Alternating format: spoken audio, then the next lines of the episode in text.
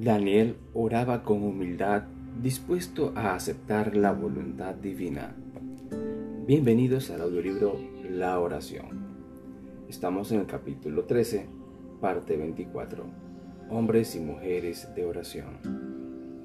Al acercarse el tiempo de la terminación de los 60 años, 70 años de cautiverio, Daniel se aplicó en gran manera al estudio de las profecías de Jeremías él vio que se acercaba el tiempo en que Dios daría a su pueblo escogido otra prueba, y con ayuno, humillación y oración importunaba al Dios del cielo con estas palabras.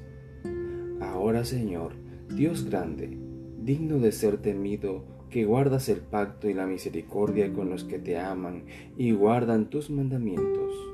Hemos pecado, hemos hecho iniquidad, hemos obrado impíamente y hemos sido rebeldes, y nos hemos apartado de tus mandamientos y de tus ordenanzas. No hemos obedecido a tus siervos, los profetas, que en tu nombre hablaron a nuestros reyes, a nuestros príncipes, a nuestros padres y a todo el pueblo de la tierra. Daniel 9:46. Daniel no proclama su propia fidelidad ante el Señor, en lugar de pretender ser puro y santo, este honrado profeta se identifica humildemente con el Israel verdaderamente pecaminoso. La sabiduría que Dios le había impartido era tan superior a la sabiduría de los grandes hombres del mundo, como la luz del sol que brilla en los cielos al mediodía es más brillante que la más débil estrella. Y sin embargo, ponderad la oración que sale de los labios de este hombre tan altamente favorecido del cielo. Con profunda humillación, con lágrimas y una entrega de corazón, ruega por sí mismo y por su pueblo. Abre su alma delante de Dios, confesando su propia falta de mérito y reconociendo la grandeza y la majestad del Señor. ¡Qué sinceridad! Y qué favor caracterizaron su súplica. La mano de fe se halla extendida hacia arriba para asirse de la promesa del Altísimo que nunca fallan.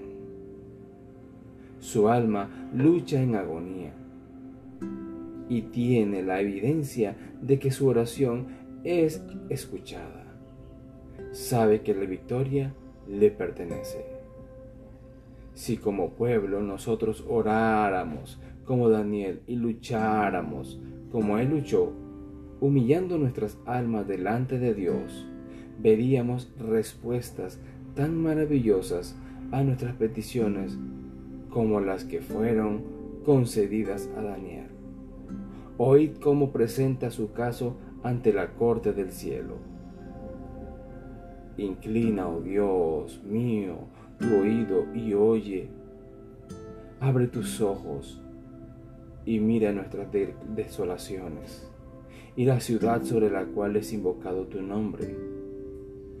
Porque no elevamos nuestros ruegos ante ti confiados en nuestra justicia, sino en tus muchas misericordias.